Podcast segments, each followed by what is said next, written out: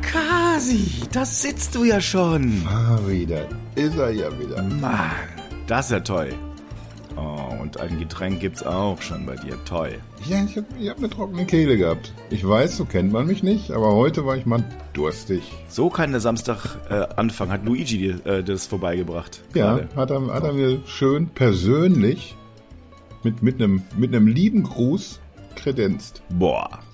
Aber die Persönlichkeit, also da merkst du, Persönlichkeit ist einfach das A und das O. Menschlicher Kontakt, möchte ich sagen. Da sind wir ja fast schon wieder, wo wir letzte Woche aufgehört haben. Ja, genau. Also du merkst, also wir tauchen heute sehr, sehr schnell ins Thema ein. Yes. Sagen auch sofort, Leute, abonnieren, abonnieren. Sofort jetzt bei Spotify abonnieren klicken, bei Apple Music äh, abonnieren klicken, beziehungsweise Apple Podcasts und wo ihr sonst noch so seid. Das ist immer der Moment, wenn ich so YouTube-Videos wegmache. Wenn mir einer erst eine halbe Minute lang erzählt am Anfang. Hier, denk mal hier, abonnieren. Und hier wegen Glocke nochmal. So, weißt du? Ja, ja, es, es, aber, Ja, du aber verlierst du mich. Ich, aber ich, die- ich bin kurz davor, aus dem Restaurant rauszugehen. scheint ja wohl, äh, scheint ja wohl zu funktionieren. Ähm, deswegen, Keine Ahnung, vielleicht funktio funktioniert es ja aber auch nicht, deswegen sagen sie das immer. Ach so, das könnte natürlich auch sein. Naja, es, es gibt uns das bitte einfach, äh, falls es nicht funktioniert, hat bei euch, schreibt uns warum. Genau. Wir haben es verdient, dass man uns hört. Ja, ich finde auch. Ich finde auch. Ich finde, das finde ich auch. Aber jetzt noch mal kurz zurück zu, äh, zu Luigi, der ja wirklich, man muss es schon wirklich mal sagen, so ein Typ ist, Prädikat gewinnend. Lächelnd unterwegs, immer einen guten Spruch auf den Lippen und seinen unverkennbaren italienischen Akzent, der, also, nicht nur Frauenherzen schmelzen lässt. Ich, ich, ich wollte gerade sagen, mich hat er da. Mich, mich toucht das irgendwie immer wieder. Ja. Spätestens, wenn er einen Schnaps bringt nach dem Essen, dann hat er mich. Da bin Da- ich ja dann, bin ich ja leicht zu haben bei sowas. Da bin ich, Für meine guten Freunde. ja, ja, genau- genau so macht er das. Und da, da wickelt er mich immer wieder um den Finger. Ja, ja. Und, und das, das ist ja letztlich, also ich meine, vielleicht holen wir die Leute nochmal kurz drauf ab. Letzte Woche haben wir über, äh, auch über Arbeit unter anderem gesprochen und dass die wegsubventioniert werden könnte durch Digitalisierung. Ja. Haben wir eben schon gesagt, kurz irgendwie. Was ist denn, wenn wir hier in eine Pizzeria sitzen und dann, ich stelle mir das gerade vor wie so ein, wie so ein Staubsaugerroboter, weißt du? Der, der ist einfach auch herrlich pizzaförmig. Ja, Dann, dann rollt hier so ein Kollege durch die Gegend und da, da liegt die Pizza drauf, die musst du dir nur wegnehmen. ja, und, äh, oder vier Salami. Wenn er vorbeifährt, das nächste Mal irgendwo daheim auch oder sowas, einfach mal so eine Scheibe Schinken drauflegen. Warum, warum das denn jetzt? Sieht appetitlich aus. Ich, ich habe mir echt Mühe gegeben. Lass mal schnell ins Thema und dann erzählt sie hier was mit, mit Schinken irgendwo drauflegen. Ja, stimmt, du hast recht. Das war vielleicht unvernünftig. Das, ist ein, das war unvernünftig. Ich komme zurück zum Thema. Roboter. Also, ich war ja überrascht, muss man dazu sagen. Dieses Jahr hat uns Xiaomi mit einem Hund überrascht, denen dann auch gleich ein paar Leute, denen gleich ein paar Leute so eine Art Laser auf den Kopf geschraubt haben, beziehungsweise irgendeine, irgendeine, äh, ein Kaliber, äh, ein kleingeschossiges, damit man Menschen damit umbringen kann. Aber äh, unabhängig War davon. das nicht Boston Dynamics oder war das tatsächlich der Xiaomi-Nachbau mit der Waffe? Ich bin mir nicht sicher. Also, äh, Ich, meine, also das war Boston Dynamics. wobei die, also Boston Dynamics, also ne, die gleichen sich ja dann doch wieder sehr. Oh, ohne dass wir jetzt hier Diese- direkt das China-Thema wieder rauskramen wollen. Ja, Aber richtig. Das sind schon Füchse. Verstehst du? Aber so ein bisschen nehmen wir da mal diese eine Folge mit. Mhm. Und ähm, also ich glaube nicht, dass uns Roboter äh, dies, das an den Tisch bringen. Ich, ich, ich finde es wirklich also befremdlich irgendwie. Also ich meine, ich kann mir vorstellen, dass es irgendwann mal so in 100 Jahren Roboter gibt, die, äh, die, die ganz menschlich wirken. Aber das ist ja, was heißt das dann? Also dann brauchen wir uns ja wirklich echt nicht mehr. Also Biomasse brauchen wir nicht zwingend, um, die sind ja dann schlauer.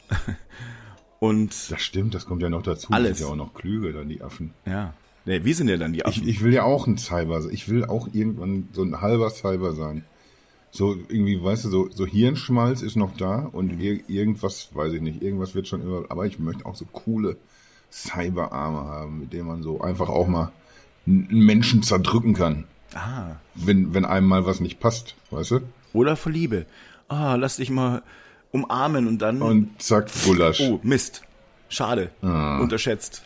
Ach, schon wieder. Das fünfte Mal die Woche. Ich, ich merke schon, dass das wird ja heute wieder so eine eine merkwürdige Folge. Nein, ich äh, komme, ich komme, also ich, ich glaube, dass äh, oftmals ähm, auch in den Medien Robotik und Digitalisierung und künstliche Intelligenz in einen Topf geworfen wird und dann wird fünfmal umgerührt und dann kommt irgendein kruder Schmalz raus, der einfach Angst verbreiten soll. Ja, ich glaube, der soll nicht Angst verbreiten. Das ist nicht, also ich will das gar nicht unterstellen, dass das irgendwie in Medien immer so die erste Intention ist. Aber das tut's. Dadurch glaube ich, dass einfach so, so Dinge dann einfach nur grob angerissen werden oder Sachen miteinander verquält werden, die vielleicht nicht miteinander verquält gehören. Ich glaube, das macht Leuten Angst. Das hieß ja bei jedem Thema und da haben wir auch schon oft genug drüber geredet, was man jetzt nicht so richtig versteht. Und das kann alles sein, was eine, eine Veränderung gegenüber dem bisherigen Leben darstellt. Alles, was man nicht so richtig rafft sofort, macht auch ein bisschen Schiss. Wobei ich denke, so ganz auseinanderhalten kannst du das ja auch alles nicht. Digitalisierung, KI, Robotik, irgendwie ist das schon so. Es gibt eine Schnittmenge. Dass ich, das, genau. Aber ich, ich habe manchmal das Gefühl, dass wir, dass wir echt so seit den 50er Jahren nicht so richtig weitergekommen sind, wenn wir versuchen, uns so die, die Zukunft in 10, 20 Jahren oder so vorzustellen oder gar noch weiter. Weißt du, wenn man so irgendwie so 50er Jahre Visionen sich beguckt hat teilweise, was dann irgendwie schon 30 Jahre später Roboter alles machen sollten und wie viele fliegende Autos die Luft verpesten, das, das ist eben dann oft nicht so. Und so genauso. Hab und so genauso denke ich auch, dass wir da nicht so, so hinkommen werden, irgendwie diese, diese lebensechten Roboter, das natürlich arbeitet man an solchen Dingen und probiert Sachen aus, aber, aber wenn wir heute über, über Arbeit reden und wohin da so die, oder wohin es da so gehen wird in den nächsten Jahren, dann, dann sehe ich da eben nicht den, den Roboter, der angestarks kommt und uns die, die Pizza auf den Tisch wirft. Ich, ich glaube irgendwie, dass, dass wir da in eine andere Richtung überlegen müssen. Robotik ist da, weiß ich nicht. Das, das taugt mehr zum, zum Angstmachen, wie du schon gesagt hast. Das ist halt das Problem. Ich glaube, also wir unterhalten uns sehr, sehr viel über die Konsequenzen, die negativen, weil die ja äh, offensichtlich sind. Ja. Wenn irgendwelche Sachen wegfallen, dann sind die Sachen erstmal weg. Und wir befassen uns aber sehr wenig, also auch die, Innovat also die Innovatoren befassen uns sehr wenig mit Lösungen. Das ist ja sowieso was, was ich jetzt schon seit Folge 1 quasi immer und immer wieder bemängel, dass Menschen dazu neigen, ähm, das Schlechte zu sehen. Und ich habe da übrigens auch ein, äh, ein, ein Erlebnis vor ein paar Jahren auf dem MWC gehabt mit einem Kollegen. Wir saßen da bei einem Hersteller äh, beim Abendessen und dann ging es auch um künstliche Intelligenz und äh, um Substituierung von Arbeitskraft. Und äh, er erzählte, dass er da so einen Artikel geschrieben hat, ja, und das wird alles ganz schrecklich. Ich habe gesagt, ja, aber gut, es stimmt ja. Also ganz ehrlich, ähm, äh, den Job, den wir gerade machen, den wird es vielleicht in fünf bis zehn Jahren so in der Form nicht mehr geben. Also ein, News-Schreiber, den, und das, dabei da bin ich heute noch viel bestärkter darin, die, für den gibt es keinen Grund, um ehrlich zu sein. Eine News, ähm, so wie man sie irgendwo liest, die hat eine Quelle und die hat hoffentlich einen, einen wahren Kern. Und es geht darum, diesen wahren Kern weiterzugeben. Und äh, äh, möglichst in verschiedensten Formen angereichert mit zusätzlicher Information. So, mit Hintergrundinformation. Die es aber auch irgendwo gibt, die wiederum einen wahren Kern haben, die können alle in der Datenbank liegen. Und äh, das kann eine Maschine sehr, sehr viel besser und sehr viel schneller als wir. Und wenn man sich äh, zum Beispiel die Google Pixel 6 Präsentationen angeguckt hat, als der dann diktiert hat und der hat dann einfach irgendwie so, so wie man halt so diktiert, äh, äh, bisher ist es ja so letztlich so gewesen, ja, man, man spricht dann irgendwas ein und dann, und dann, oh kack, jetzt habe ich das, das Komma vergessen oder oh Mist, jetzt habe ich irgendwie, wollte ich mit den Freunden sagen und jetzt muss ich das wieder so rumfummeln. Er spricht es einfach hinterher und die Maschine setzt es für dich zusammen.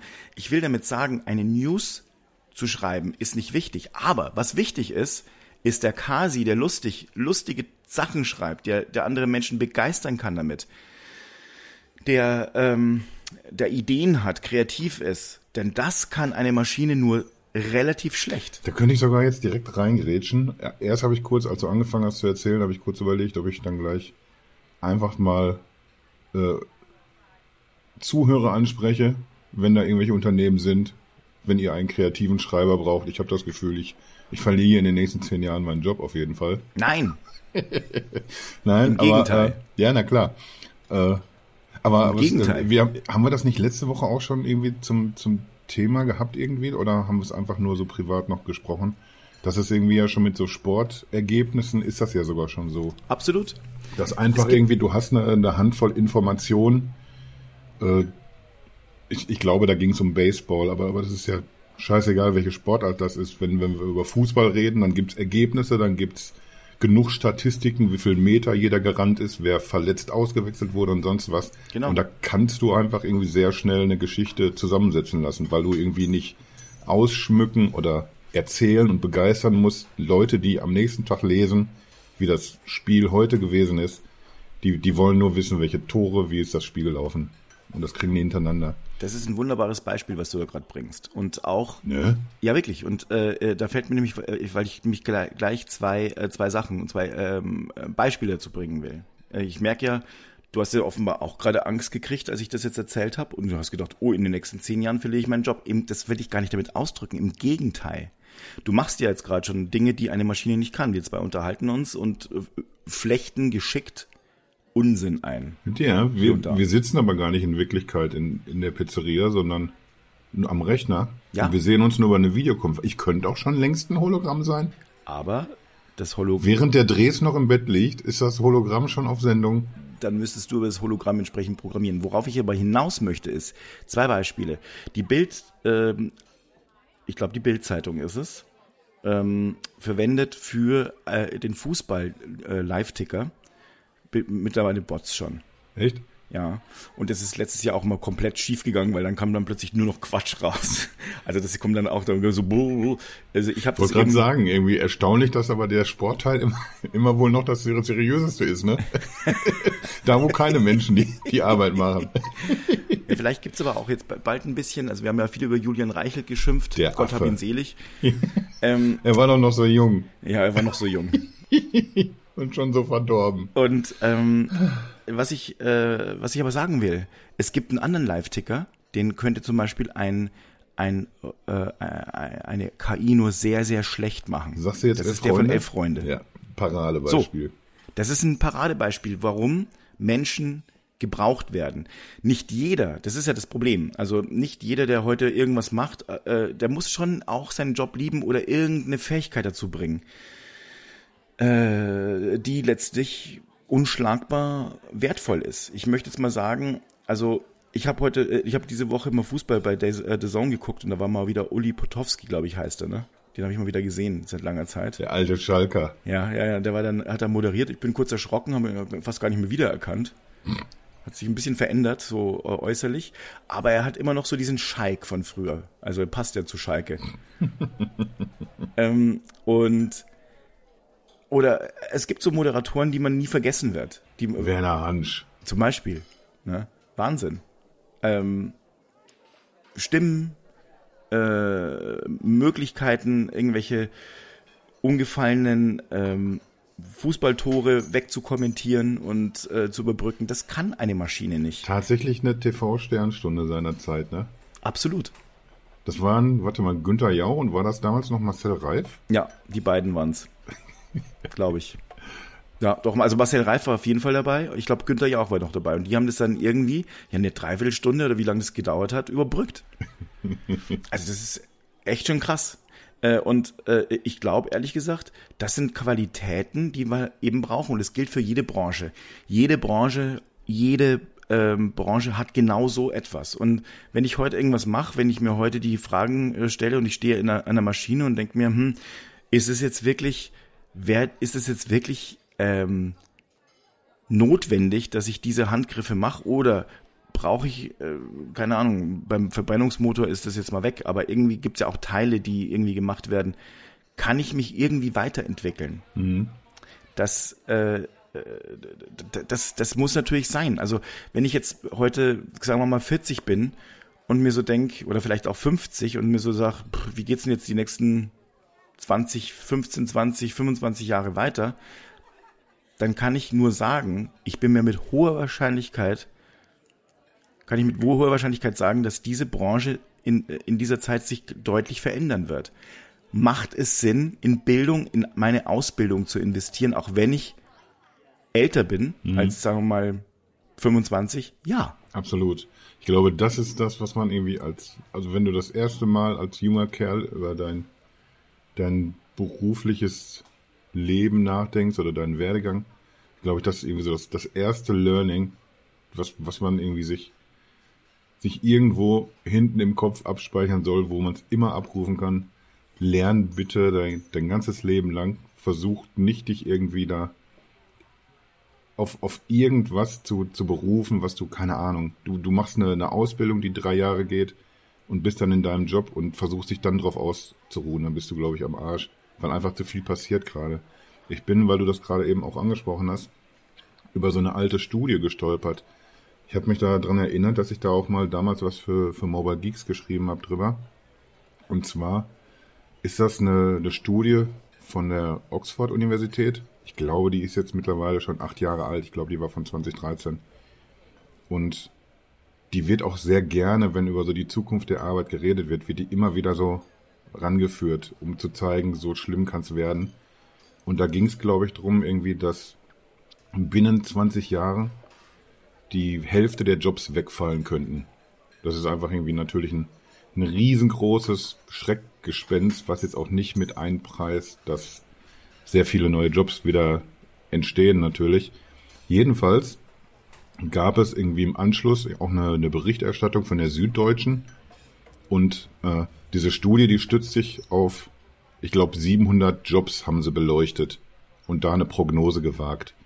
Und du kannst bei der Süddeutschen, das Tool ist auch immer noch online, kannst du irgendwie in so eine Maske, kannst du einfach deinen Job eingeben und dann kriegst du eine, eine Prozentzahl angezeigt, wie wahrscheinlich ist es, dass dein Job in 20 Jahren nicht mehr da ist. Ich habe mir mal gestern irgendwie so ein paar Beispiele ausgesucht. Wenn du Kreditsachbearbeiter bist, dann hast du eine 99% Chance, dass es in 20 Jahren deinen Job nicht mehr gibt. Beim Bäcker ist es, ist es besser. Der, der hat eine 89% Chance nur, dass, dass der Job weg ist. Taxifahrer auch 89%, Bankangestellter 97% und dann, da wird es dann, glaube ich, ein bisschen spannender und das, das haut eigentlich auch in die Kerbe von, von dem, was du eben gesagt hast. Ein Krankenpfleger, die Wahrscheinlichkeit, dass es diesen Job nicht mehr gibt in 20 Jahren, liegt bei 0,1% Grundschullehrer 0,4% und da sieht man dann, äh, wo ungefähr die Reise hingehen kann.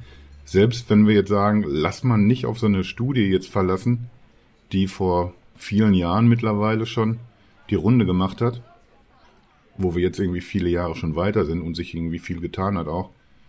Aber wenn man es nur so, so grob im Hinterkopf behält, dann, ja, dann, dann erkennt du ja ein Muster. Sachbearbeiter, Schreibkräfte auch, äh, fand ich auch übrigens spannend, irgendwie, dass eine Schreibkraft irgendwie noch diesen Job machen wird, da ist die Wahrscheinlichkeit auch nicht so richtig groß. 81 Prozent, dass das nicht mehr benötigt wird. Da sind wir dann bei, bei dem Bild Live-Ticker vorhin. Und ein, äh, ein Schriftsteller ist bei, bei knapp 4 Prozent, ein Redakteur bei 5,5 Prozent.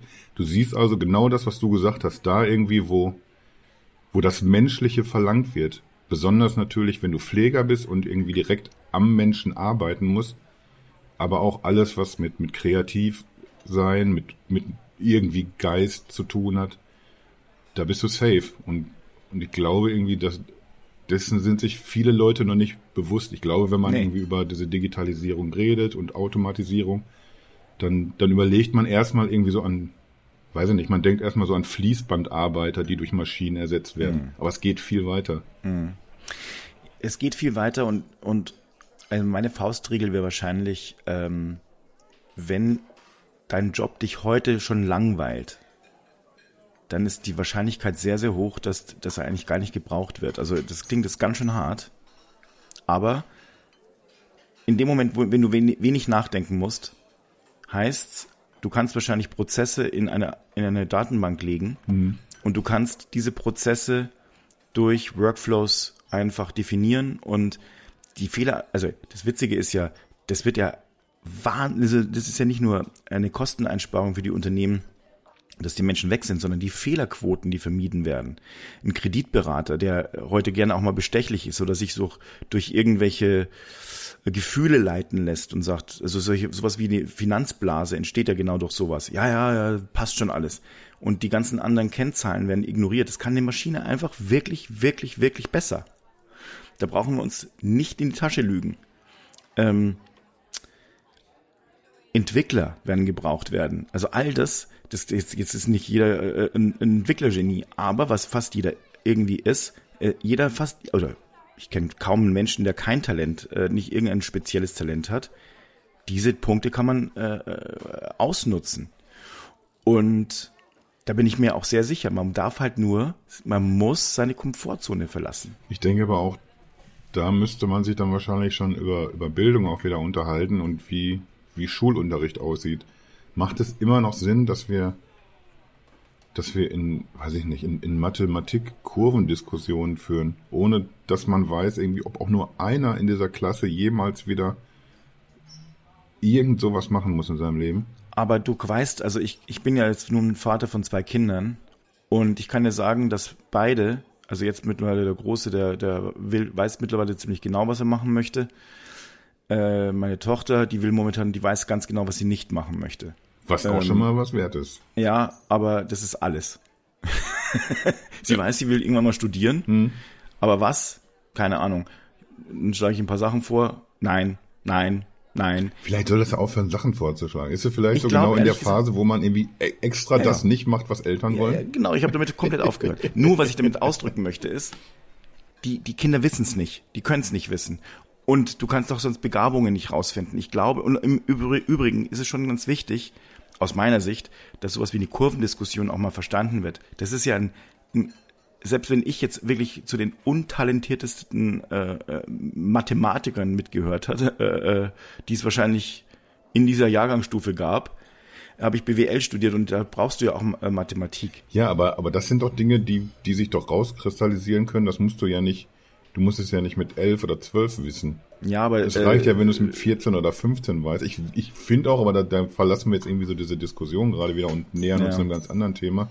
Ich finde auch nicht, dass ein Mensch, der, der mit 18 von der, vom Gymnasium abgeht, dass der fertig ist für, fürs Berufsleben. Nein, also, nicht. also nicht endgültig fertig. Natürlich weit genug, um, um genügend Dinge anzugehen, aber, aber, darum aber geht's der muss noch nicht, nicht final du, trainiert sein für, für seinen ganzen Weg. Äh, nee, nee, ist, aber ist er auch gar nicht, wirklich nicht. Also ganz ehrlich, ist er nicht mal an, nicht mal nach, nach dem Studium. Die Bewerbungen, die wir teilweise kriegen, ich lade dich gerne mal irgendwann ein, äh, ein paar davon zu lesen, von studierten Menschen, die sich auf einen Redakt auf einen Job bewerben in einer Redaktion. Da fragst du dich wirklich, Alter, ernsthaft? Das, dieses Anschreiben ist dann die Bewerbung. Ich glaube, dass, aber das hat nicht nur, wirklich anderes Thema, aber es hat nicht nur was mit der Politik zu tun. Es hat vor allem was mit uns Menschen zu tun. Damit, mit diesem Selbstverständnis, mhm. ähm, äh, das wir haben. Äh, die Politik kann nicht alles für uns regeln. Ähm, die Politik kann, hat, kann überhaupt nichts dafür, dass, dass Leute so eine Bewerbung für ein, als Redakteurin oder Redakteur gut finden oder also oder, äh, oder, oder unterstützen würden. Niemand unterstützt sowas. Hm, nee, natürlich nicht. Solange Leute auch anders durchkommen, weißt du, die sich in in ganzen Sätzen ausdrücken können, die Zusammenhänge verstehen, die medienkompetent sind und alles. Solange Leute irgendwie immer noch heranwachsen, fehlt komplett jede Ausrede für, für alle andere, das eben nicht genauso zu machen. Von daher bin ich da bei dir da kann jetzt irgendwie Politik kann einen Rahmen abstecken. Aber wir müssen auch irgendwie unser eigenes Zeug alle hinkriegen. Ja, so ist es. Also ich, das denke ich auch. Also wir sind ja mündige Menschen. Aber vielleicht noch mal zurück äh, äh, zum Thema. Ich, ich, ich glaube, wir gehen wirklich schwierigen Zeiten natürlich entgegen, weil eben Komfortzonen verlassen werden müssen. Aber sowohl du als auch ich, wir haben das schon ein paar Mal gemacht in unserem Leben und wir haben es immer wieder hingekriegt. Ähm, wir sind die lebenden Beispiele dafür, dass es funktionieren kann. Oder auch nicht. Verrückt, aber, aber es ist doch gut. Also mir gibt es Hoffnung, um ehrlich zu sein. Auch, auch dass wir im, im Alter zusammengefunden haben. Das ist Endlich. schön. Springend über die Blumenwiese, Hand in Hand, Ja, genau. mit zwei Zöpfchen. Ich, ich habe mich jetzt eher so gesehen wie, wie Snoopy, wenn er so tanzt, weißt du? Ja. So mit dem Kopf nach oben und die Ohren fliegen so lustig durch die Gegend. Eher so sehe ich mich. Oder wie, wie, wie unser Bürohund Luke. Oh. Auch eine ganz liebe Seele. Der ist wirklich, also, der ist wirklich bisschen wie die Verkäuferin von Taudin. Ich, ich, ich wollte jetzt wieder irgendeinen Gag machen über einen sabbernden Hund, aber das passte dann auch wieder nicht zusammen mehr mit dieser Bäckerei-Fachverkäuferin, von der du so schwärmst. Wie steht sie dann da, wenn man das jetzt irgendwie im Zusammenhang setzen würde? Ja, das wäre, also, nee, die, die, das ist ja, also, über die lasse ich nichts kommen. Die ist echt top. Ich muss, weiß gar nicht mal, wie, die, wie sie heißt. Ich, Ja, Das ist jetzt natürlich unangenehm. ja. ja ich, Vielleicht hat jemand gesagt letzte gefragt. Woche zu ihr, ja, hör mal, irgendwie, die haben da geredet über dich, glaube ich. Und dann hört Ja. sie jetzt ganz begeistert zu und du weißt noch nicht mal, wie sie heißt. Ja, dann, dann wird es mir beim nächsten Mal ja sagen und dann sagen, ah, übrigens, ich heiße äh, Frau Semmelweis. Du bist auf jeden Fall schon mal irgendwie nicht der Beste im, im spontanen lustigen Namen ausdenken. Also da könnte ich heute schon einen Roboter ersetzen. Aber Semmelweis, Entschuldigung mal bitte, das ist doch super. Das wäre, also ganz ehrlich, das wäre die Protagon Protagonistin bei Pumuckl zum Beispiel. Nee, Meister Eder, oh, Frau Semmelweis. Oh, Frau Semmelweis. nee das, das ist eher so, in jedem siebten Ei ist jetzt irgendwie eine Handwerkerin drin. Und dann hier Bäckerei-Fachverkäuferin Susi Semmelweis. So, eher. Ach, jetzt ein Überraschungsei, das wär's auch. Das wäre echt, Was machen die eigentlich mit der Schokolade, dass so viele Leute sagen, boah, das ist die beste Schokolade. ich frag's mich auch, vielleicht ist die äh, besonders lang, wie heißt es, blanchiert. Ich habe keine Ahnung. Vielleicht ist es der hohe Milchanteil. Der hohe Milchanteil von Kindermilch. Allerdings muss ich auch zusagen, ich habe hab jetzt sehr viele Jahre schon kein Überraschungsei mehr gegessen. Ich weiß gar nicht, ob die noch genauso schmecken. Ich glaube schon, aber da ist auch sehr viel Plastik drin, deswegen würde ich es dir äh, nicht empfehlen. Also mein, ne? Also, Ich, ich bin aber irgendwie über, über den Punkt hinaus, dass ich das esse, das Plastik. ah, aber das ist doch. Das waren verrückte erste 20, 30 Jahre, aber, aber soll ja keiner Also sagen, ich dass find- ich nicht lerne. Ich finde, der knusprige Kern ist am besten an den Überraschungseiern. Jetzt denke ich auch beim Pfirsich. Ja. ja, genau, stimmt. Crunch. Man kann alles lecker. mitessen.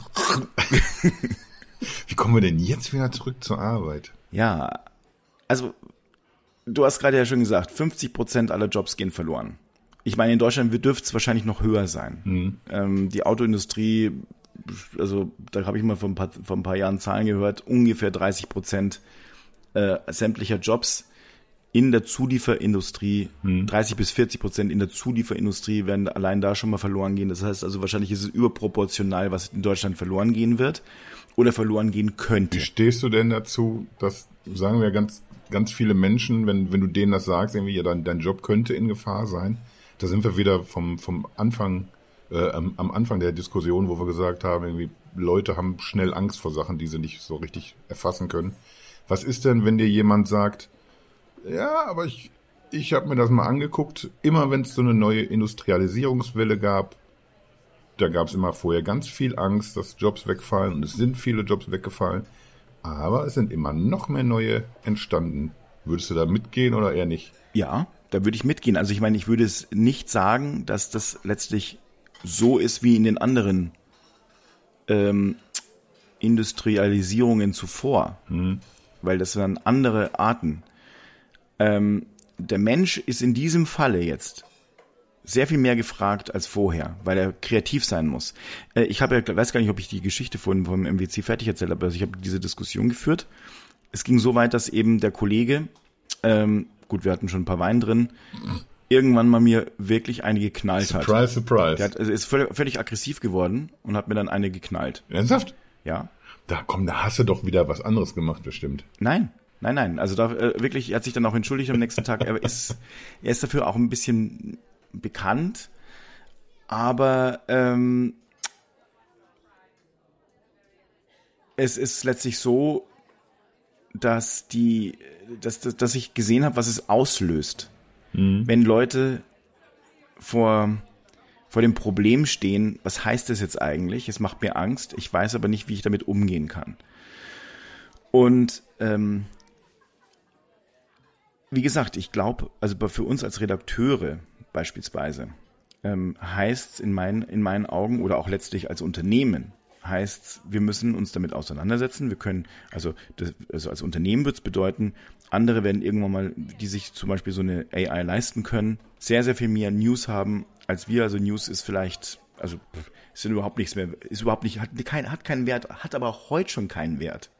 Muss ich wirklich sagen. Die vielleicht auch gar keinen Wert drauf legen, dass das wirklich Menschen erreicht, also erreicht im Sinne von, das, das holt mich jetzt ab, wie der schreibt, sondern irgendwie, wo es wirklich nur noch drauf äh, drum geht, äh, keine Ahnung, wir wollen jetzt hier Google gefallen. Weißt du, irgendwie, das sind dann News ohne Hand und Fuß, aber davon machen die einfach 50 am Tag. Klar. So. Und Google klatscht in die Hände. Und der, der Redakteur sorgt für die Einordnung. Für die echte Einordnung. Und zwar aus persönlicher, emotionaler Sicht. Das ist ja letztlich der Punkt. Mhm. Ich meine, das, du weißt ja, wenn ich immer wieder sage, Mensch, wir brauchen mehr Kasi in Texten oder so, also das ist letztlich so ein Punkt. Ja. Das ist genau das, äh, wo es um Persönlichkeit geht um, und das äh, äh, um, um die Liebe, die man in so einen Text gibt oder eben diese äh, eben diese Persönlichkeit. Der Text muss ja leben und oder das Video oder wie auch immer. Die Leute wollen sich ja damit auseinandersetzen. Die möchten ja irgendwie äh, das Gefühl haben, da hat sich mit diesem Produkt oder mit diesem Thema hat sich jemand auseinandergesetzt, ein Mensch auseinandergesetzt. Und der hat dazu eine Meinung. Da kann ich zustimmen oder entgegentreten aber es ist nicht irgendein Einheitsbrei. Nur weil die äh, äh, und nicht so, dass die AI, die wie sie programmiert wurde, dann irgendwas ausspuckt. Ich weiß, der Stefan würde jetzt kommen und sagen, nee, AI, die kann halt auch letztlich solche Sentiments auffangen, das stimmt alles.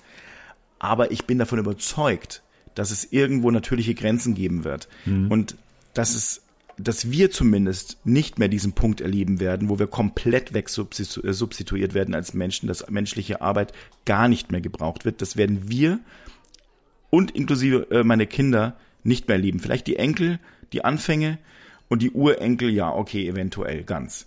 Nur dann haben wir ein neues System, dann, dann braucht man Arbeit gar nicht mehr. Dann braucht man auch kein Geld mehr verdienen. Das ist also letztlich dann die echte äh, äh, Welt des Sozialismus, wenn du so willst, in seiner Urform, denn Geld ist nicht mehr notwendig, ist nur noch, ist halt da. Güter werden halt, ähm, ja, sind, werden gebraucht. Allerdings brauchen wir als Menschen zwingend äh, auch einen Anschluss an die AI, weil sonst äh, fängt die Nightdisk-Debatte wieder an. Und wir müssen ja, ne, also wir brauchen ein bisschen mehr Intelligenz allesamt dann. Jetzt prescht du aber hier ganz schön vor. Ich habe mir jetzt, während du geredet hast, fünfmal an verschiedenen Stellen gedacht, äh, an dem Punkt willst du noch einhaken, aber, aber zack, war er auch schon wieder weg. Aber, aber davon abgesehen bin ich komplett auch wieder bei dir. Äh, das erste, wo ich reingrätschen wollte, war irgendwie, dass du irgendwie so ein, so ein schönes Bild malst davon, was, was wir tun können jetzt, also in, in unserem Job, wir beide. Aber das, das kannst du halt eben nicht, nicht eins zu eins übertragen auf, auf wirklich sehr viele Jobs. Das ist irgendwie ein, ein sehr schönes Beispiel, wie es funktionieren kann. Aber ich sag mal, wenn du in einer, in einer Versicherung Sachbearbeiter bist und, und wühlst dich da durch Fälle, du kannst irgendwie ein sehr akribischer Mitarbeiter sein, total pünktlich und fleißig und all das, aber du kannst ja nicht wirklich dann in das Bearbeiten dieser Fälle Nö. super viel Seele reinlegen oder kreativ sein und, und deswegen gibt's einfach irgendwie so die, die überwiegende Mehrheit der, der Angestellten, die halt nicht mit, mit solchen Dingen punkten können. Wir haben das Glück jetzt tatsächlich, dass wir irgendwie uns kreativ austoben können und, und da irgendwie versuchen zumindest einen Mehrwert für, für Leser, LeserInnen zu kreieren. Aber das, das machst du halt irgendwie nicht, nicht wenn du in, in der Bank am Schalter sitzt und einen Job machst, den halt irgendwie fraglos auch irgendwie ja, eine, Maschine machen könnte. Stimmt. Nur diese ganzen Versicherungsangestelltinnen und Angestellten. ich mag auch immer so diese, diese Gender-Fights ja, hier. Ja. Ja, so ein bisschen mal gucken, weil also Versicherungsangestelltinnen finde ich klingt echt, also echt hart. Aber na gut. Das ist wie Rührei. Innen. Das, sagst du auch nicht Rührei. Rührei, ja stimmt. Nee, Rührei, nee, sagt man oder, nicht. Oder Spiegelei. nee, machst du nicht. Ah, jetzt ein Spiegeleibrot, das wäre aber auch super. Ich habe übrigens ans gleiche, ich habe an strammen Max gedacht. Oh, da denke ich oft dran. Ach so, du meinst das, ja, verstehe.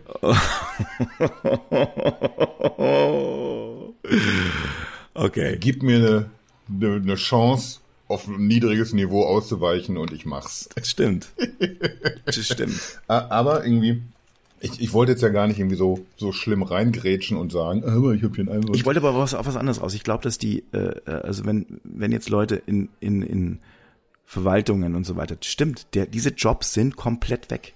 Mhm. Aber worauf ich vorhin hinaus möchte, äh, wollte und als ich gesagt habe, jeder Mensch hat Talente, könnte halt sein, dass diese Menschen ähm, zum Beispiel extrem gut basteln können, malen, keine Ahnung, irgendwelche schönen Sachen machen können, gestalten können und da schon immer Lust drauf hatten und heute mal sagen, ja gut, ich nehme eine, eine Plattform wie Vinted oder sowas, also irgendwas und fange schon mal an, irgendwelche coolen Sachen weltweit zu verkaufen. Ich baue die, mache die äh, und verkaufe die und ähm, schul mich um oder keine Ahnung.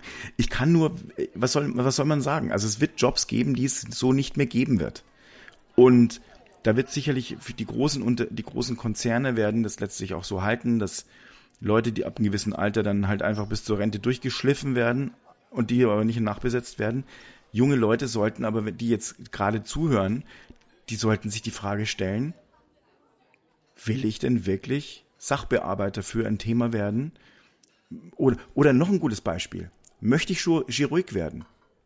Ich würde sagen, nein. Chirurg, nein.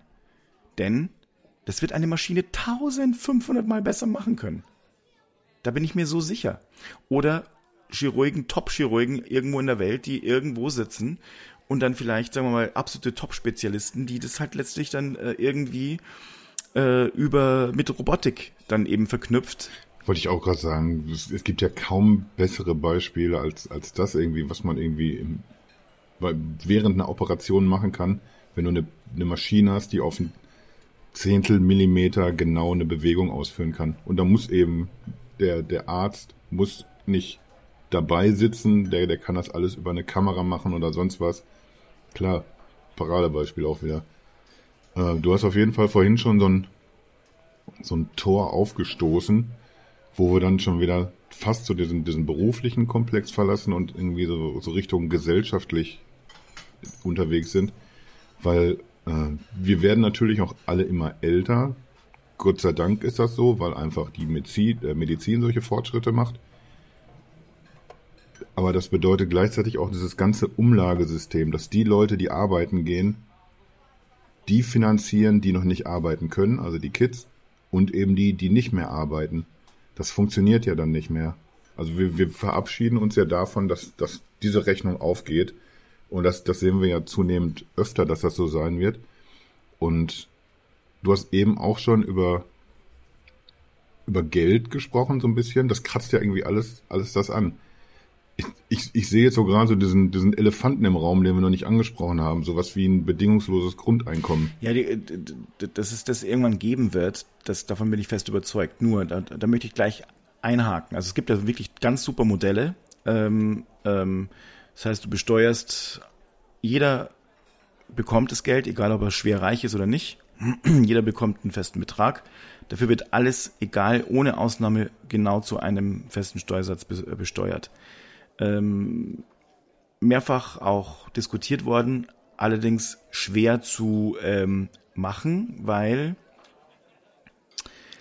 das, also ich meine, ich glaube nicht mal, dass die Reichen da unbedingt äh, diejenigen äh, sein werden, die dann rumschreien, weil die müssen, äh, sagen wir mal, relativ gesehen, ähm, also müssen proportional eben ja mehr Geld abgeben. Mhm.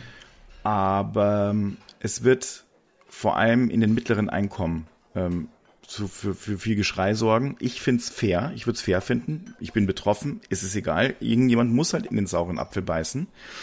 Ähm, es wird aber auch noch andere Implikationen halt geben. Also ich glaube nicht, dass du, und da, das ist halt nun mal so, viele Leute, die jetzt sich nicht bewegen wollen, die heute noch einen guten Lebensstandard haben, den werden sie verlieren, wenn sie sich nicht bewegen. Davon bin ich ganz fest überzeugt. Ja. Und die werden auch, der Staat kann diesen Lebensunstand nicht auffangen. Es wird einen Downshift geben. Und zwar für ganz viele Menschen. Denn, und es ist auch wichtig, denn wir müssen uns eine Sache vor Augen halten. Was wir heute tun hier in diesem Land, und dazu gehört fast jeder Mensch in diesem Land, also sicherlich ein paar wenige Ausnahmen nein, weil sie wirklich äh, äh, so wenig zu le zum Leben haben. Aber die, wir, wir leben deutlich, extrem viel über den, über dem Durchschnitt sämtlicher anderer Menschen mhm. auf diesem Planeten. Und wir beuten diesen Planeten auch überproportional aus. Und wenn wir also letztlich ähm, denken, dass wir unseren Wohlstand alle halten können, dann ist das ein Irrglaube.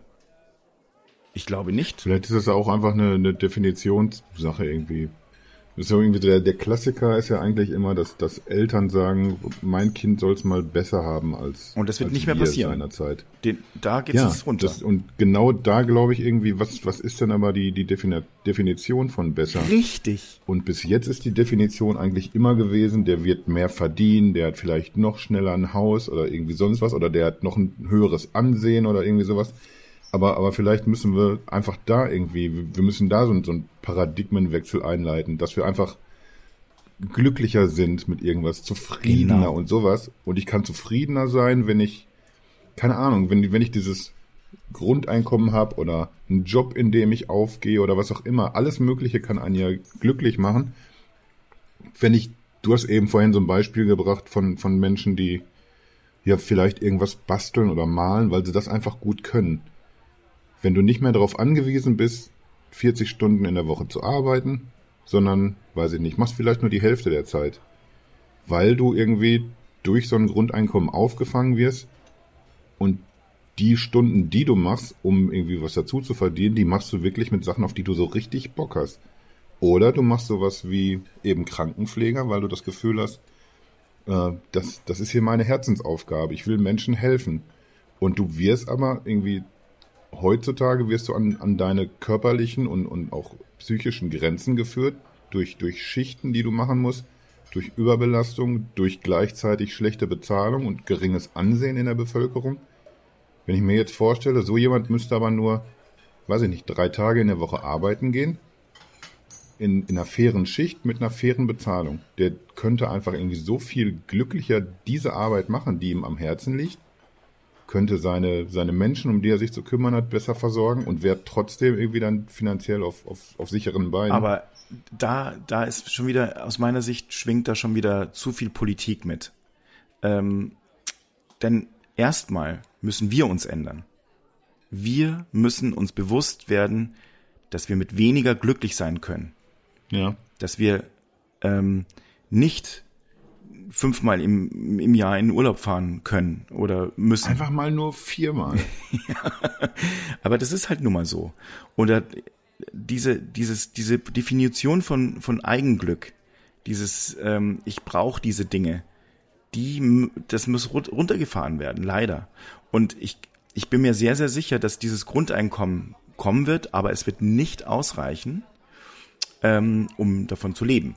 Das wird nicht passieren. Ich sehe da auch noch so ein, so ein anderes Problem, weil. Da sind übrigens auch fast alle, äh, also ich weiß, dass es da einige Leute gibt, die sagen, ja, die, die Experimente haben, äh, die verliefen ganz gut, da wird dann auch gern mal Island äh, mit, mit vier Tagen Wochen vorgeschoben und so weiter. Das sind aber viele, viele Indikatoren, also äh, es gibt genügend Finnland beispielsweise auch, wo es eigentlich schiefgegangen ist.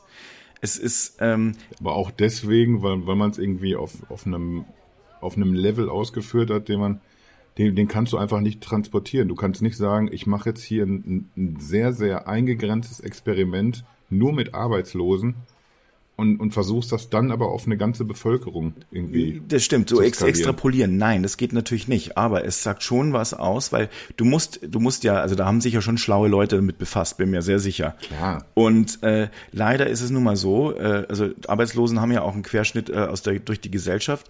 Viele Arbeitslosen haben dann gesagt, ja gut, super, mir geht's besser, ich brauche nicht arbeiten. Das ist aber letztlich in dem Moment, wenn jetzt zum Beispiel wir steigende Preise, wir müssen ja Dinge erwirtschaften. Also unsere, unsere Gesellschaft ist darauf angewiesen, gute Leute, dass gute Arbeit äh, und gute Leute äh, irgendwie, dass es passiert einfach. Und dieses Modell, ich glaube, dass es eben schon so sein muss, dass eben ähm, dass alle, dass alle auch, also dieses, diese Idee, die Reichen bezahlens, ist einfach falsch. Also das ist wirklich ein, ein, ein falscher Gedanke. Der ist grundsätzlich falsch, denn ähm, äh, es gibt natürlich unheimlich viel Geld da, aber also kein, ähm, wenn ich jetzt ein Multimilliardär wäre und man würde mir sagen, pass mal auf, ich nehme dir jetzt mal die Hälfte deines Vermögens weg oder keine Ahnung, äh, da gibt's ja schon die ersten Ideen, die ich mal gehört habe. Ja, was mache ich da? Ich gehe weg natürlich aus diesem Land und ich ziehe die Arbeitsplätze noch mit zusätzlich ab. Das ist komplett rückwärts gerichtet und das wäre auch komplett unfair. Das wäre wirklich eine ganz unfaire Kiste. Noch dazu haben ja die meisten, die das für du liest immer so, boah, der ist aber ganz schön reich, Wahnsinn die äh, äh BMW, die hat ja 40 Milliarden Euro Vermögen. Das ist ja fast alles in Aktienvermögen. Will man jetzt dann die Aktien pfänden oder was ist? Das ist eine völlig widersinnige Idee. Ich, ich glaube, und es ist auch der falsche Ansatz. Ich glaube, wir schaffen es nur als Gemeinschaft, wenn sich jeder überlegt, was, welche Rolle, welche Rolle in diesem System kann ich einnehmen, damit ich, damit es optimal funktioniert. Das müsste eigentlich die Aufgabe eines jeden Menschen und eines jeden Bürgers, einer, jedes jeder Bürgerin und jedes, jedes Bürgers sein. Damit man, wenn es wirklich funktionieren soll, wie kann ich dieser Gesellschaft denn helfen? Und die, die Idee ist aber die ganze Zeit, ich höre die ganze Zeit immer nur, was kann der Staat für mich tun? Der macht so wenig für mich. Und ich zahle ja schon so viel, das stimmt ja. Ich zahle auch ganz schön viel Steuern. Nur, es kann ja nicht so die ganze Zeit nur die Frage sein, hey Leute da oben, bezahlt mich mal, also ich habe euch was bezahlt, jetzt gebt mir noch mal mehr zurück. Mhm. Das funktioniert doch nicht. Ich, ich, bin jetzt so irgendwie so, so dazwischen so ein bisschen, weil äh, natürlich sehe ich das genauso, dass, dass wir auf jeden Fall von, von unserem Level uns verabschieden müssen. Uns geht's gut, weil es ganz vielen schlecht geht. Und das hat uns viele Jahrzehnte lang auch einen Scheiß interessiert. Von daher schön, dass da sich was tut. Trotzdem glaube ich aber auch, dass, dass nicht jeder von sich aus die gleichen Chancen hat. Nee, nee, bin ich überzeugt, dass das so ist, dass, dass nicht jeder irgendwie die, die gleiche Chance hat. Je nachdem, aus welchem Elternhaus du kommst, in welchem Land du aufgewachsen bist. Da gibt es so viele verschiedene Parameter. Äh, ich denke also, was, was du gerade über die Milliardäre gesagt hast, ganz am Rande sind es ja auch meistens äh, Milliardäre oder gar Multimilliardäre, die mit vollen Händen auch raushauen, die, die einfach das Geld auch dann direkt wieder in, in irgend, irgendwelche Institutionen stecken. Äh, nimm, nimm jetzt mal irgendwie Paradebeispiel ist ja Bill Gates. Wie viele Milliarden der, der in, in solche Entwicklungen steckt, nicht nur Impfen. Aber auch in Mikrochips, ja die äh, gerade per Impfung äh, implantiert werden. Wenn sie gut funktionieren, warum denn nicht? Mhm. Gratis-Update? Eben. Bin ich doch für zu haben macht gratis vor irgendwas davor und ich bin dabei. ich, ich glaube, wo man ansetzen müsste aber, also nicht irgendwie Milliardären unnötig was wegnehmen, äh, aber vielleicht muss man an, am System drehen, dass, dass jemand einfach nicht so reich werden kann wie, wie Jeff Bezos, dadurch, dass er einfach eine wirklich gute Idee hatte. Und ich will gar nicht sagen über, über Methoden, wie man dann irgendwie so Konkurrenten aus dem Markt drücken kann oder wie sehr in, in der Monopolabteilung man mittlerweile unterwegs ist, das ist, ist ja wieder so ein ganz anderes Thema.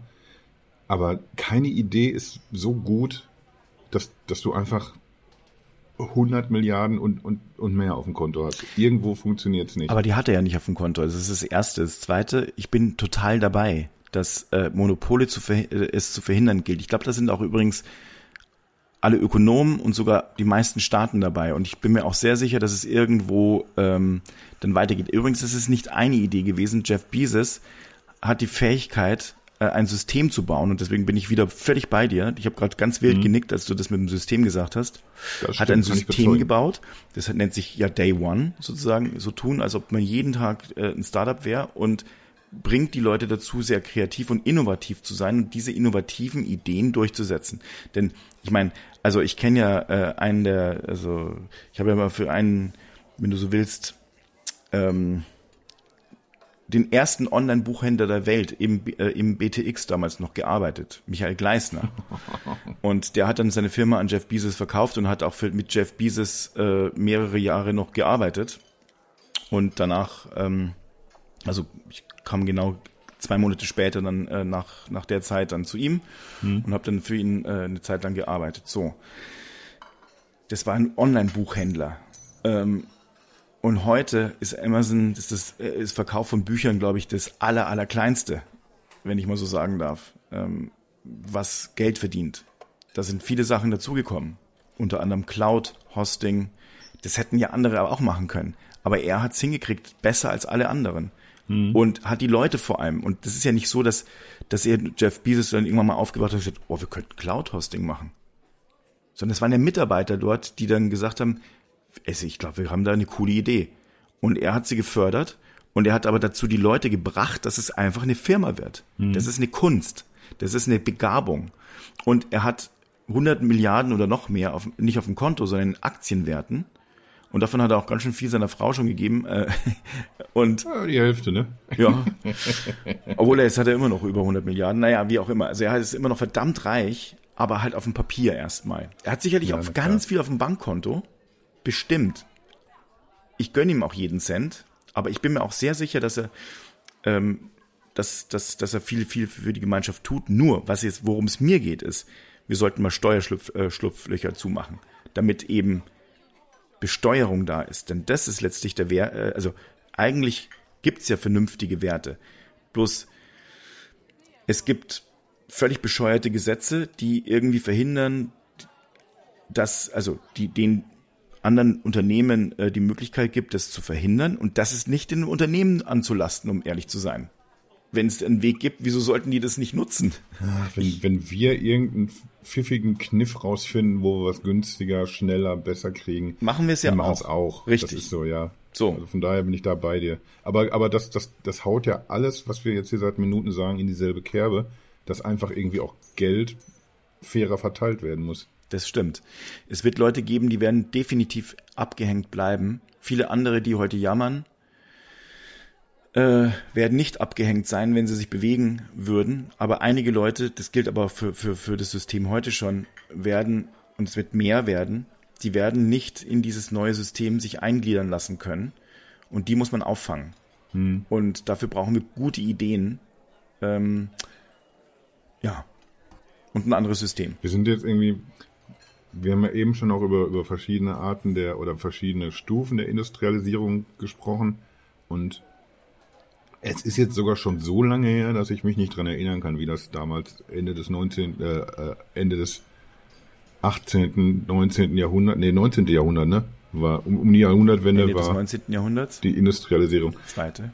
Selbst, selbst dazu bin ich, bin ich zu jung. Hätte ich nicht gedacht, dass ich für irgendwas mal zu jung bin, aber das habe ich nicht mitgekriegt.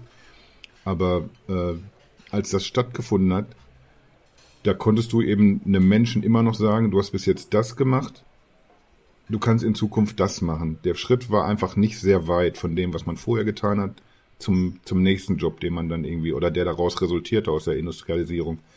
Aber das wird irgendwie heute nicht mehr so eins zu eins funktionieren. Das ist wahrscheinlich das, worauf du auch hinaus wolltest mit, mit der, äh, mit, mit dem Satz, dass das System irgendwie einfach nicht mehr so leicht für jeden passt oder dass nicht mehr jeder reinpasst.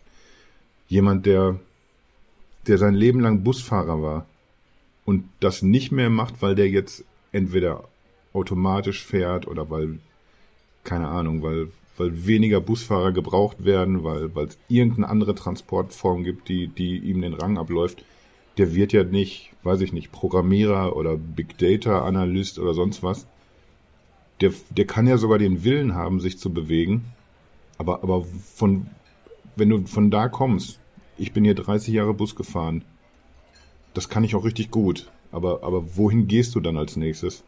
Weil jemand, der, der seinen Job verliert, weil Busfahrer nicht mehr gebraucht Vielleicht werden, er der braucht ja auch nicht versuchen, Taxifahrer oder Chauffeur zu werden. Vielleicht ist er nicht für die BVG hier in Berlin gefahren und, und, und ist sehr einfühlsam.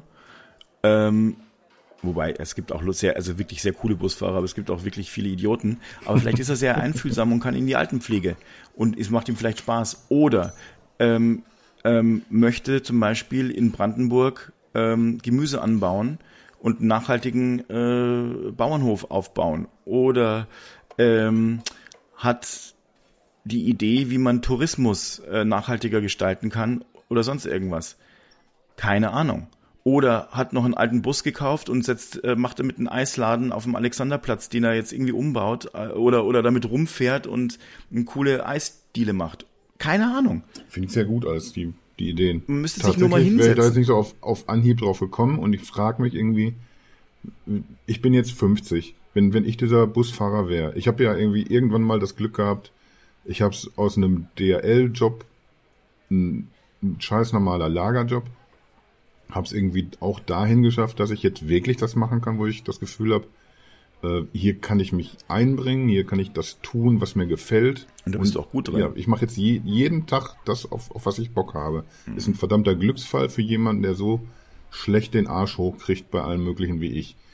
Aber wenn ich jetzt 50 Jahre wäre und Busfahrer und hätte jetzt aber nicht so für mich entdeckt, ich schreibe einfach gerne und habe das irgendwie schon jahrelang nebenbei gemacht.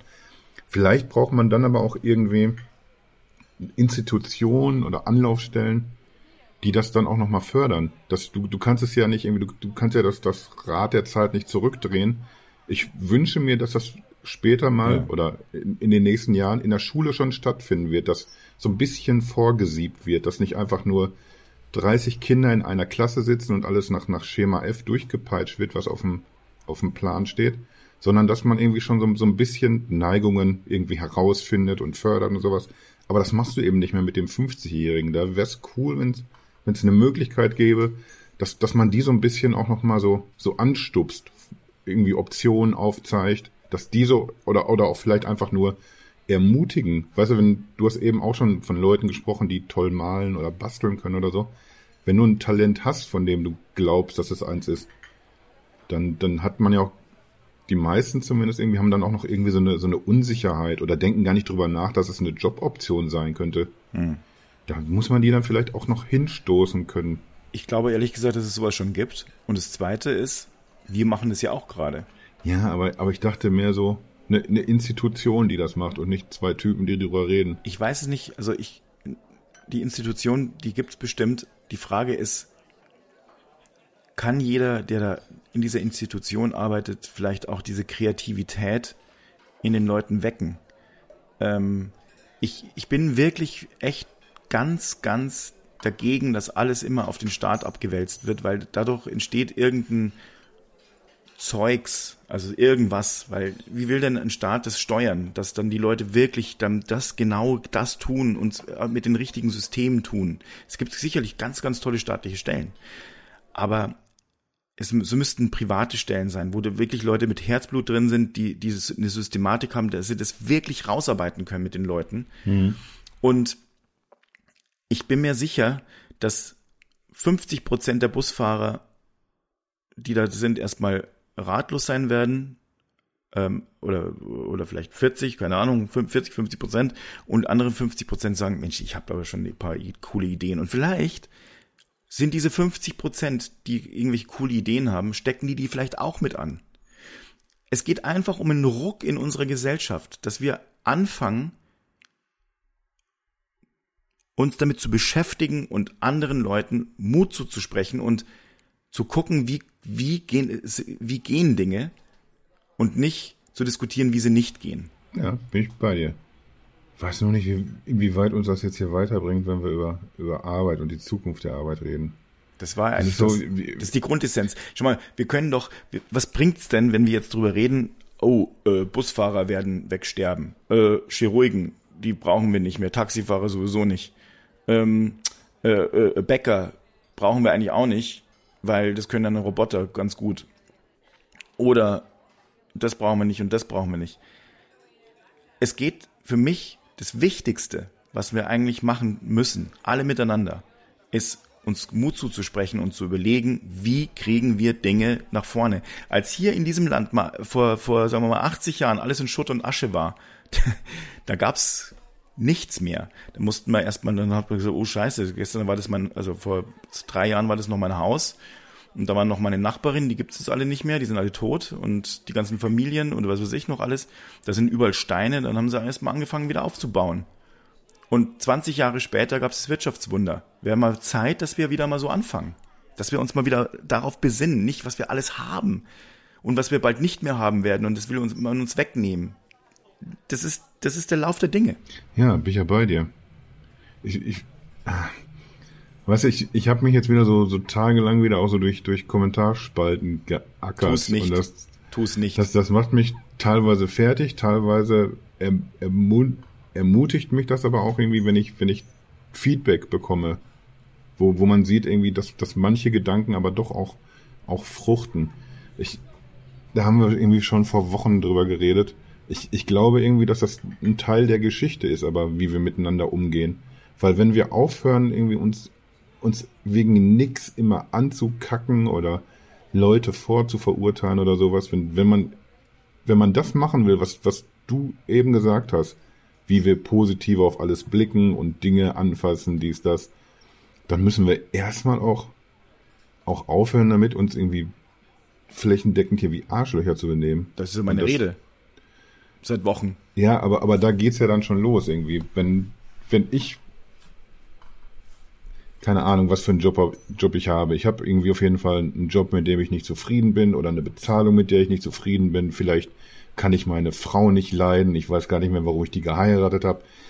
Alles ist schlecht anscheinend in meinem Leben. Und das ist aber irgendwie so eine subjektive Geschichte, aus der ich irgendwie rauskommen muss. Aber solche Leute sind ja genau die, die diesen, diesen Hass verbreiten, die auf alles sauer sind und genau wissen, alle sind schuld außer ich. Und das, das sind mir einfach zu viele Menschen, die so ticken.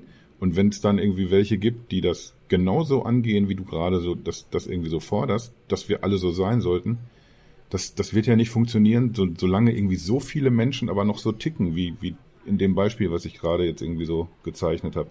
Wie kriegst du denn die da rausgelockt? Lass uns darüber nächste Woche sprechen. Wie heißt denn das da Thema ich, dann? Da machen wir Motivationstraining. Oh. Ja, da muss ich mir noch überlegen, wie ich, wie ich das, wie ich das verpacke. Ja. Schau dir Ted Lasso an in der Zwischenzeit. Da brauche ich ein, ein, Abo. Ja, Verdammt. aber das, das kriegen wir sicher noch irgendwo. Also äh, die, irgendwie kriegt man solche Apple Plus Abos. Das macht mich wahnsinnig. Jetzt hat der, der Jens hat auch damit angefangen, das zu gucken vor ein, zwei Wochen, glaube ich. Und ich lese immer nur, wie alle begeistert sind von der Serie. Ich liebe es. Ich kann nicht gucken. Ich liebe Ted Lasso. Und äh, äh, ich, ich fühle mich, ähm, das ist, so muss es sein. Das ist es. Das ist echt, das ist das, die Welt, wie ich sie mir vorstelle, mit Ups und Downs, aber positiv. Wenn du Positiv. jetzt spoilerst, zimmer ich dir natürlich eine rein. Nee, das mache ich natürlich nicht. ich, ich, jetzt werde nichts verraten. Ich, du, du merkst ja, ich bringe ja immer wieder gerne in irgendwelchen Besprechungen auch Ted Lasso-Analogien. Ja, stimmt. Ähm, und das macht er übrigens auch. Er erzählt immer wieder Geschichten aus seinem Leben. Und die sind wirklich sehr, sehr schön. Ich bin aber irgendwie, das, das klingt manchmal immer so, als, als sind wir so, so gegensätzlich unterwegs. Aber ich habe das Gefühl, wir sind im, im Grunde eigentlich sehr nah bei, beieinander hier gerade so was, was so diese Positivität angeht, irgendwie. Das ist, das ist mir eben auch alles zu wenig irgendwie und man, man verbringt zu wenig Zeit damit, irgendwie die, die guten Dinge auch, auch zu betrachten. Aber das, das ist, glaube ich, irgendwie auch, auch mit, mit das Problem, dass wir, dass wir, ich glaube, wir können nicht immer realistisch einordnen, wo wir gerade stehen. Wir gucken dann vielleicht nach links und rechts, der Nachbar hat ein dickeres Auto oder der ehemalige Klassenkamerad hat den viel entspannteren Job. Wir gucken aber eben nicht irgendwie, weiß ich nicht, in den Sudan. Und zum Beispiel. Wie viel Kilometer würde dich irgendjemand von da fragen? Wie viel Kilometer bist, bist du gestern gelaufen, um, um Wasser zu holen? Zum Beispiel. Ja. Oder Syrien oder sonst irgendwo hin. Aber wir müssen ja nicht immer nur dahin gucken. Ich meine, ganz ehrlich, wir auch, ähm, es gibt ja genügend Orte hier auch in in Deutschland oder Europa, wo man hingucken kann. Fakt ist aber letztlich, ich, ähm, und zusammenfassend für mich, ich glaube, dass, ähm, dass wir haben, sind sehr, wir haben sehr gute Rahmenbedingungen hier. Mhm. Und das ist letztlich das, was äh, unsere Kreativität ein bisschen unterminiert. Kann sein, ja. Und deswegen bin ich da auch eben sehr schnell dabei, wenn ich sage, ah, der Staat ist nicht immer die Lösung. Ich bin jetzt ganz bestimmt nicht ein, ein Neoliberaler und ich halte überhaupt nichts von Sozialdarwinismus. Hm. Aber ähm, also ein bisschen Mündigkeit muss man uns Bürgern schon zutrauen dürfen. Und wir gestalten diesen Staat, wir wählen die Leute dort oben, die geben einen gewissen Rahmen vor, wir müssen ihn ausfüllen. Das möchte ich, das, das, das, das möchte ich in Unternehmen haben. Ich möchte einfach gerne mit mündigen Leuten zusammenarbeiten. Und ich möchte es halt ganz bestimmt auch in einem Staat haben. Und das ist, finde ich, wichtig. Ich meine, wie gesagt, nicht alles, nicht alles kann letztlich ähm, selbstverständlich der, der Einzelne äh, schultern. Er braucht äh, Hilfe. bei, und einige brauchen absolut Hilfe. Aber wir müssen den Rahmen besser ausschöpfen. Wir Leute, wir Menschen müssen den Rahmen besser ausschöpfen. Ja, ist so. Kö- können wir uns, glaube ich, die Hand geben. So ist das tatsächlich. High five. Bello time. Es ist schon wieder so weit, drückt schon wieder überall. Ja, das ist halt so, wenn du, weißt du, du kriegst hier vom Luigi immer mit einem super Lächeln immer nachgeschenkt. Du trinkst hier, ich habe jetzt, glaube ich, irgendwie so die zweite Pulle Wasser drin. Lustig, wie du Wein sagst. Ja, aber es fühlt sich auch ein bisschen geiler an als, äh, als Wasser. Das Problem ist nur, dadurch hast du dann, bist du irgendwann mal so unruhig auf dem Stuhl und denkst dir so, Mann, jetzt haben wir schon eine Stunde und sechs Minuten geredet. Echt so lange schon wieder? Ja. Na, cool. Kam mir länger vor. Ja. War viel langweilig zwischendurch. Ja. Ich dachte immer, hört der gar nicht mehr auf, sag mal? Ich habe hab dich auch zwei, dreimal angestupst und damit du wieder aufwachst, ne? Und so, ah, Wie in der Sesamstraße, hier, Professor Hastig. Kennst du den? nee. Das ist so ein, halt so ein, so ein Oppi, der, ich glaube, der kam auch irgendwie auf, auf so, einem, so einem Stab immer angehüpft. Und der wollte immer so Geschichten erzählen.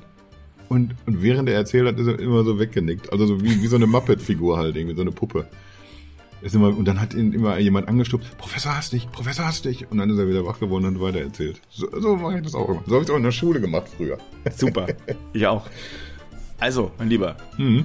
Ich übernehme, aber danach muss ich sofort auch auf den Bello. Super. Ich gehe direkt an eine frische Luft. Ich brauche jetzt frische Luft. Toll. Dann äh, bis gleich. Gute Nacht. Wir sehen uns. Tschüss.